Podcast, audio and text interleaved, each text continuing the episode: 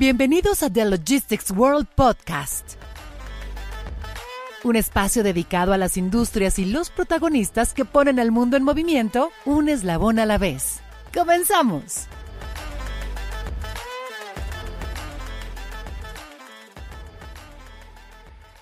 Hola, ¿qué tal? Bienvenidos a The Logistics World Podcast, esta nueva plataforma en la que conversamos sobre la coyuntura de la industria logística y de cadena de suministro para generar discusiones y proponer soluciones a los desafíos de nuestro acontecer diario. Soy Ilse Maubert Roura, gerente de contenidos de The Logistics World, y como cada semana también nos acompaña nuestra editora Catalina Martínez Quintero. Hola, bienvenidos a nuestra séptima entrega de este podcast. Agradecemos a nuestros fieles podescuchas que cada semana nos acompañan y damos la bienvenida a quienes están aquí por primera vez. Recuerden que en esta primera temporada escucharemos la opinión de los expertos que nos acompañaron en el Summit and Expo. El tiempo se ha ido rápido y no podemos creer que ya estemos en los últimos episodios de esta primera entrega. Aprovecho para invitarlos a que también nos lean en thelogisticsworld.com donde se encontrarán las noticias más recientes, así como los reportajes y entrevistas que hemos redactado para todos ustedes. Ya siete episodios, Cata. Estamos a prácticamente nada de finalizar nuestra primera temporada. Sin embargo, los invitamos a escuchar nuestra playlist completa para ponerse al corriente de los episodios que no escucharon y estar atentos de lo que vendrá la segunda temporada en este su podcast. Ahora sí, comencemos con el tema de hoy. En cada episodio hemos mencionado cómo unas de las causas que evolucionaron al sector de la logística junto con toda la cadena de suministro son la pandemia, los cambios en los hábitos de los consumidores y el boom en la adopción del e-commerce. Además, la tecnología ha jugado un papel fundamental en los cambios que se han implementado en las empresas. A veces olvidamos que los almacenes son ese espacio donde se desarrolla la magia. Sí, como lo oyen, la magia. Cuando alguien ve un producto en un marketplace, recordemos que este se encuentra en un almacén. Esta es prácticamente su casa y una vez realizada la compra de la mercancía, el proceso hacia el consumidor comienza. Tuvimos la oportunidad de visitar el centro de distribución de Mercado Libre ubicado en Tepoztlán, Estado de México, y fue muy interesante descubrir y visualizar todo lo que sucede entre que el cliente hace ese clic para pagar su carrito de compra y recibe su producto hasta la puerta de su casa. Fue como tener un vistazo a nivel de cancha logística. También estuvimos en Gilotepec visitando la plataforma logística Arco Norte o Plan del puerto de Liverpool. Ahí recorrimos la nave de Big Ticket y pudimos ser testigos de cómo el producto llega por un lado, se almacena a lo largo de la nave que tiene 750 metros y se despacha la mercancía por las cortinas laterales a uno de los más de 40 centros regionales de la marca. Con eso, comprobamos que dependiendo del tipo de producto, hay una configuración de almacén específica. En este caso, Plan cuenta con un layout tipo CrossDock y no, no todo es para todos.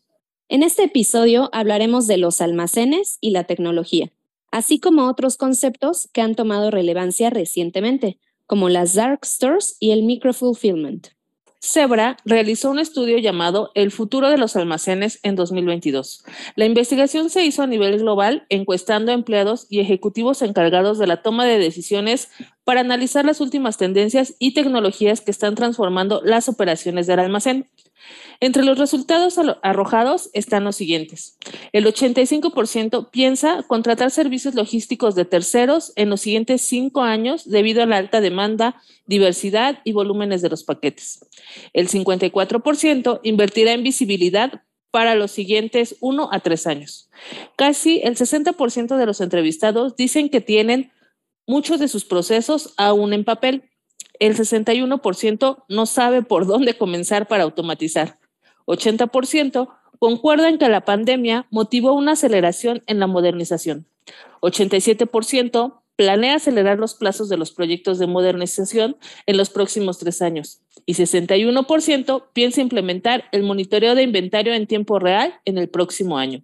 La pandemia incrementó la necesidad de hacer que las operaciones del almacén sean lo más ágiles posible también automatizadas y por supuesto resilientes. Se reveló que la mejor manera de introducir la automatización es mejorando la calidad de trabajo con software y usando dispositivos, pues los mercados dinámicos exigen agilidad en el almacén. En este sentido, en los próximos cinco años, Nueve de cada diez ejecutivos buscarán recursos externos en los que ayuden a identificar y ejecutar las soluciones de automatización y optimización del almacén, según el reporte. Los ejecutivos explican que toma 4.7 semanas en promedio capacitar al personal nuevo hasta que alcanza su máxima productividad en las operaciones del almacén. A pesar de estas limitaciones, queda claro que las personas continuarán teniendo un lugar preponderante en los centros de distribución, pero compartirán el protagonismo con la tecnología. Sin embargo, los almacenes han evolucionado y seguirán en este camino para atender las necesidades de los consumidores. Escuchemos lo que nos comentó Blanca Benítez, gerente de cuentas estratégicas de Zebra México, quien estuvo con nosotros dando una conferencia en el pasado de Logistics World Summit and Expo. ¿Qué cosas les puedo decir de un almacén de hace 50 años? Primero es, pues esto no parece tener un código de barras por ningún lado, un tag o mucho menos. No existía la trazabilidad en ese entonces, todo se hacía mediante papel. Para mí yo me lo imagino moviéndose lentamente, este, este almacenista que está acá en su montacargas, en su patín, moviendo lentamente los bultos de un lugar a otro. Otra cosa que noto acá es que tienen un solo producto. Antes los grandes fabricantes hacían uno o dos productos y tenían almacenes dedicados para mover ese producto en particular. ¿Sale? Entonces, son cosas que con el paso de las décadas han venido cambiando y han venido evolucionando. La cadena de supply chain y los almacenes cada vez están más presionados por la manera en que nosotros, les decía muy al inicio, nos comportamos, nosotros como usuarios. Y todo comienza con un clic. ¿Correcto? En el momento en que nosotros adquirimos un producto, estamos moviendo toda una cadena atrás de suministro. A veces recibes un producto en tu casa, pones una firma electrónica y ni siquiera te imaginas todo lo que tuvo que pasar, todo el camino que recorrió tu paquete para llegar hasta tu casa en tiempo. O por el contrario, el día que no llega, ese día si te preguntas exactamente qué pasó. ¿Quién cometió un error en el proceso para que mi paquete no llegara en tiempo hasta mi casa? Ahí empieza un reto del almacén. ¿Cómo realmente ser eficientes para que en un clic que esta persona está haciendo logremos eh, cumplir y cubrir todas las expectativas de este usuario? Definitivamente, los consumidores desconocemos todo esto que sucede en los almacenes mientras los productos están ahí. Sin embargo, hay otros conceptos que están tomando relevancia en los últimos años. Nos referimos al concepto de fulfillment, microfulfillment y las dark stores. El fulfillment o cumplimiento es un concepto que define el proceso eh, que sucede antes de que un producto llegue a manos del consumidor. Dicho proceso se compone de básicamente cinco puntos. Planificación, recepción, almacenamiento, envío y distribución. Un ejemplo de ello es lo anunciado en agosto por Gap, que inauguró en Texas su nuevo centro de experiencia del cliente. El sitio está equipado con sistemas robóticos y de tecnología eh, para automatización en los más de 850 mil pies cuadrados del centro. Con este nuevo centro se procesarán un millón de unidades adicionales por día. Eso significará que la red completa de centros de distribución en Estados Unidos procesará 4 millones de unidades al día durante los picos de temporada. Previo a la pandemia, Gap inició un proceso de transformación en su red de fulfillment para integrar tecnología avanzada y robots. Así podrá dar salida a los pedidos tanto online como de retail. La empresa minorista de ropa ha concentrado sus inversiones en realizar mejoras en algunos de sus seis centros de distribución de América del Norte. Carolina Pulido, CEO de GIACOM, también fue nuestro speaker en el evento pasado. Esto fue lo que nos dijo sobre los microfulfillment. Los principales costos operativos que se dan dentro de la operación logística son los concernientes al costo de picking. Dependiendo del tipo de empresa del que estemos hablando, del tipo de producto que surtamos, hablamos desde un 45 hasta un 65% del total de la operación. Es altísimo, altísimo. Entonces, eh, eso hace finalmente que, estemos enfocados en cómo hacer más productivo esta labor. Yo particularmente he notado como mucha confusión o como mucho tema de confundir ambos términos de microfulfillment como si fuera lo mismo que una dark store. Tienden a parecerse bastante, quizá hay un hilo demasiado sutil, una diferencia muy, muy, muy, muy leve que hace que, que la mayoría utilice de manera muy, muy fácil ambos términos. Entonces, ¿Son estrategias eh, para abastecer la cuestión de omnicanal? Sí, ambas son. Podemos definir que son mini hubs logísticos que nos ayudan a, pues, finalmente entregar eh, a tiempo nuestras mercancías. Sin embargo, los microfulfillment son un concepto relativamente nuevo que surge en Estados Unidos, surge dentro de la parte de los wholesalers, que son los grandes mayoristas de ventas de productos alimenticios. Es aquí donde surgen empieza a haber una serie de cambios de comportamiento. A ver, ustedes, ¿les agrada a alguno de ustedes ir al súper a comprar eh, la leche? Realmente no, no agrega tanto valor, tampoco tenemos tanto tiempo. Además de que no tenemos tanto tiempo, a veces te encuentras con tráficos de dos, tres horas, que lo que menos quieres es detenerte al súper a comprar algo así. Entonces, empieza a crearse eh, las entregas cada vez más eh, con mayor volumen a domicilio, en oficinas, en hubs inteligentes. Entonces, de ahí empezamos a tener, a tener una tendencia muy fuerte en el crecimiento, en el picking para todo lo que es la parte de, de estos wholesalers. Cuando pasa la pandemia, el concepto crece todavía más, porque como todos sabemos, el e-commerce se nos fue por las nubes totalmente por la necesidad de adquirir productos, ¿no? ya empresas de mismo e-commerce y de farmacéuticas se dieron cuenta que era muy eh, eficiente para las operaciones y comenzaron a adoptar estas, esta parte de los microfulfillment. Y empezamos a hablar de las entregas en menos de una hora. Hay grandes este, jugadores como Mercado Libre, como Amazon, que hacen promesas de venta de menos de dos horas, entonces, y cada vez empezamos a hablar más de ello. Los centros de microfulfillment sí tienden a estar automatizados Normalmente en Europa, en Estados Unidos, los grados de automatización son bastante altos, hablando que se puede eh, sacar una orden surtida en cinco minutos para con todo el proceso ya de logística de última milla, etcétera, entregar en menos de una hora en la puerta del cliente. Normalmente son mucho más rápidos de implementar que un centro de distribución tradicional. Las áreas que abarcan son más pequeñas y hablamos más o menos entre unos 500 a unos 3.000 metros cuadrados máximo, lo que requiere. Y sí o sí, el software y la inteligencia artificial son elementos indispensables para poder gestionar de una manera rápida y eficaz lo que pasa dentro de ese área de microfulfillment. En la estimación en el grado de automatización en microfulfillment a nivel global, como lo vemos en América Latina, de acuerdo a las investigaciones que hemos estado haciendo y en México, realmente no vemos una adopción muy fuerte en estos años. Vemos que más o menos para 2024 va a empezar a haber una tendencia a adoptarlo más. Eh, y los grados de automatización no son tan altos comparados con los mercados de Estados Unidos y de Europa. También se entiende por los costos de la mano de obra. Seguimos teniendo a hoy todavía una mano de obra aceptablemente en costo comparado con los europeos, con los estadounidenses, aunque también tenemos un problema muy fuerte de rotación y de captación de mano de obra. Las dark stores son una tendencia innovadora que surge a raíz del auge cada vez mayor del e-commerce.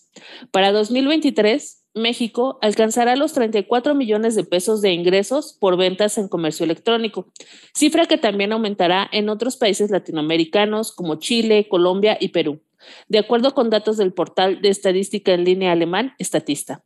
Sebastián Ojeda, CEO de Bitrack, indicó en un artículo para nuestro portal que debido al confinamiento, hoy las dark stores y toda su cadena logística han impulsado las compras en línea gracias a la nueva realidad, cuyo fin es reducir costos y facilitar la entrega de productos desde un centro de distribución próximo al cliente final. Las dark stores son instalaciones parecidas en apariencia a una tienda física, pero que están cerradas al acceso del público, pues están orientadas a la preparación de pedidos que se generan de forma virtual. Tampoco hay cajas registradoras o empleados para atender al público. Estas tiendas están emplazadas en un espacio utilizado para la operación de logística y administración del negocio. El concepto de tiendas oscuras varía según su nivel de automatización, ya que algunas son similares a un supermercado con los empleados recorriendo los pasillos con un carrito y recogiendo los artículos de la orden.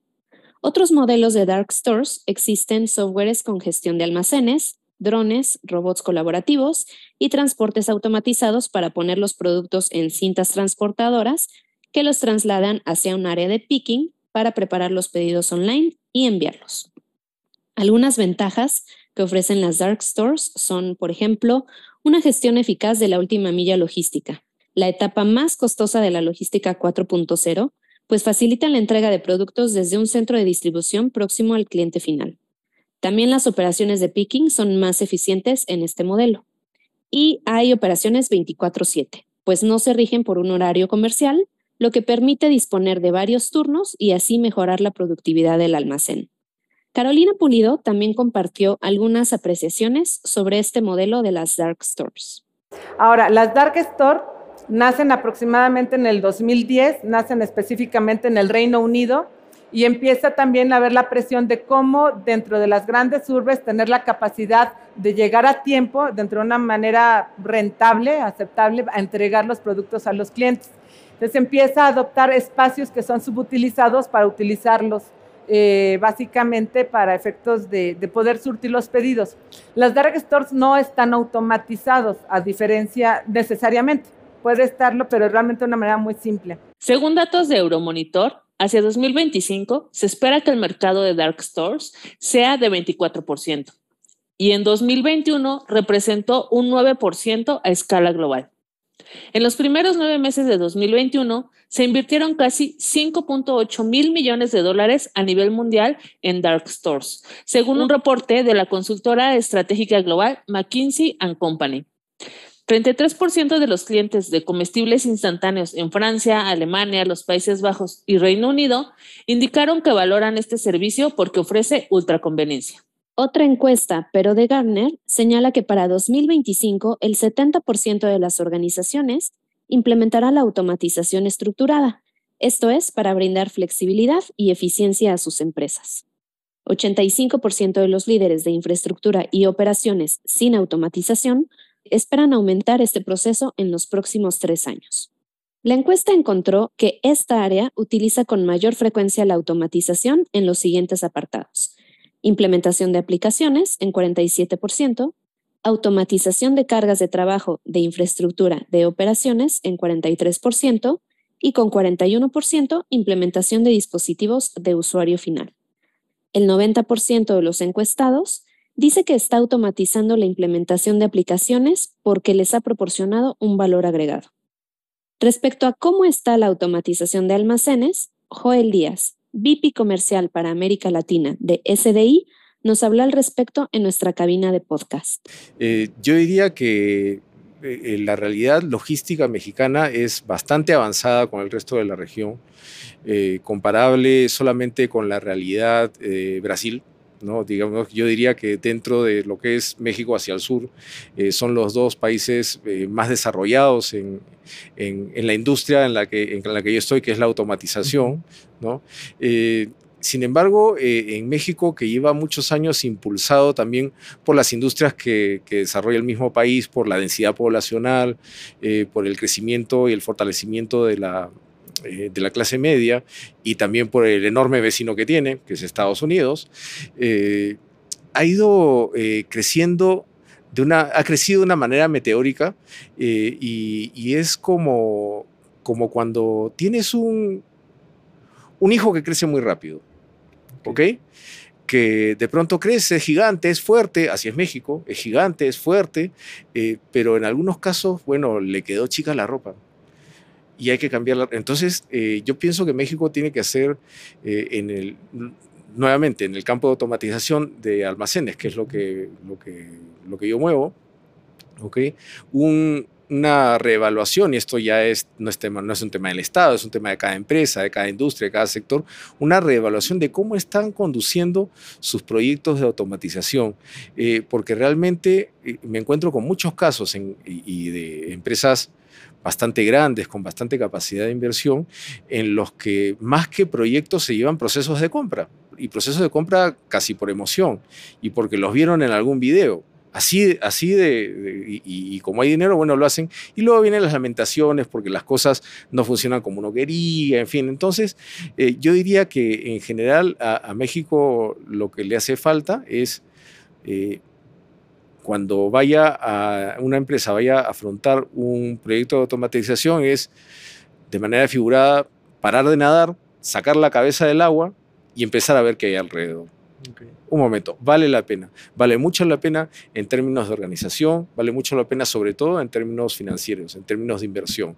No tienes idea de la cantidad de millones que se pierden por malas implementaciones, por implementaciones no planificadas adecuadamente. Antonio Rivero, director comercial de la empresa especializada en soluciones de automatización para retailers, NAPSE, explicó en entrevista exclusiva para The Logistics World que el almacén 4.0 se trata de una red totalmente conectada que comienza por un punto medular, el cliente. Cuando se diseñan correctamente, los almacenes inteligentes podrán manejar los nuevos aumentos repentinos de crecimiento sin problemas, lo que les dará una ventaja competitiva sobre los manuales. A diferencia de los almacenes tradicionales, los sistemas de almacenamiento inteligentes pueden proporcionar una visibilidad completa las 24 horas de las operaciones, el inventario y las condiciones del almacén con poco o ninguna participación humana. Joel Díaz complementó con lo siguiente. De hecho, el cliente final cuando hace una compra en línea eh, no tiene idea de todo lo que pasa. O sea, el cliente final piensa que alguien toma un par de zapatillas de un estante, los pone en una bolsa y qué fácil, los da un motociclista y llega. Pero no es así de, sencillo. Démonos cuenta que la manera tradicional de comprar era que los consumidores finales iban al mercado, mercado entendido en, sentido, en el sentido más amplio, donde encontraban una serie de cosas, entre ellas las zapatillas, y el cliente iba a ese estante y tomaba las zapatillas y se la llevaba. Ahora, con el comercio electrónico, todo, esa, todo eso que hace, que parece muy sencillo, lo traslada al centro de distribución. Entonces, el, el, centro de distribución lo que tiene es gente cumpliendo la labor que antes hacía el consumidor yendo al mercado. Parece sencillo cuando lo, cuando lo, lo ves en una sola operación, pero cuando lo ves en 6.000, 7.000, 10.000 operaciones diarias de eso, es 10.000 personas entrando a comprar una tienda, de manera, eh, diciéndolo de, una, de, una, manera figurativa, ¿no? que es el centro de distribución. Entonces es realmente complicado. Por medio de un comunicado, SPS Honeywell Latam reveló que los ciclos de demanda de los consumidores se han ido difuminando. Implementar la automatización en los almacenes y centros de distribución es una necesidad para las empresas que quieran seguir compitiendo a medida que se dispara la demanda de entregas y de comercio electrónico. El boletín también reveló que para 2025 se prevé que se instalen 4 millones de robots de almacén comerciales en más de 50.000 almacenes. Para ese mismo año, el impacto de la robótica en la logística aumentará la productividad entre 25 y 70%, sin olvidar la reducción de costos que también va a traer entre 20 y 40%. Además, derivado de la actualización de los procesos del almacén mediante software y wearables, se propicia que se acorten los tiempos y las emisiones en las rutas de entrega. Pero claro, esta automatización y robótica de almacenes no se trata solo de ver robots sobre ruedas moviéndose por el piso de almacenamiento. Lejos estamos de ver almacenes 100% automatizados, si bien ya existen modelos como el AutoStore. Pienso que la presencia de las personas en el almacén es algo que no puede sustituirse en su totalidad, al menos en el corto plazo. Si bien mucha de la tecnología que se despliega tiene el potencial de hacerlo, por ahora más bien la complementa y la hace más eficiente. Que eso sea algo bueno o algo malo para la industria será un tema de otro capítulo. Se debe destacar que la automatización no es para todos y tampoco es una decisión que se tome al aire, porque de la mano de la automatización de un almacén se debe cambiar la cultura laboral, hacer una planeación financiera porque implica una inversión fuerte y sobre todo buscar a los especialistas que son los que tienen las bases para orientar a las empresas en cuanto a lo oportuno de esto y sobre todo el tipo de tecnología ideal para sus necesidades. ¿Ustedes qué opinan? Déjenos sus comentarios en nuestras redes sociales y compartan este podcast con sus colegas para crecer nuestra comunidad. Y manténganse al tanto de la actualidad logística con noticias sobre nuestra industria en la web. Gracias por escucharnos. Los invitamos a conectar la próxima semana para generar discusión en torno a la logística y la cadena de suministro, aportando soluciones para ser más eficientes, rentables y también teniendo mayores herramientas para enfrentar los retos de la industria. Por favor, déjenos sus comentarios para saber si les interesa algún tema en particular y no se pierdan nuestro siguiente episodio. Gracias por darle play. Hasta pronto. Esto fue The Logistics World Podcast, un espacio dedicado a las industrias y los protagonistas que ponen al mundo en movimiento un eslabón a la vez. Escúchanos la próxima semana y sigue la conversación sobre cadena de suministro y logística en nuestras redes y plataforma web. Conéctate e inspírate.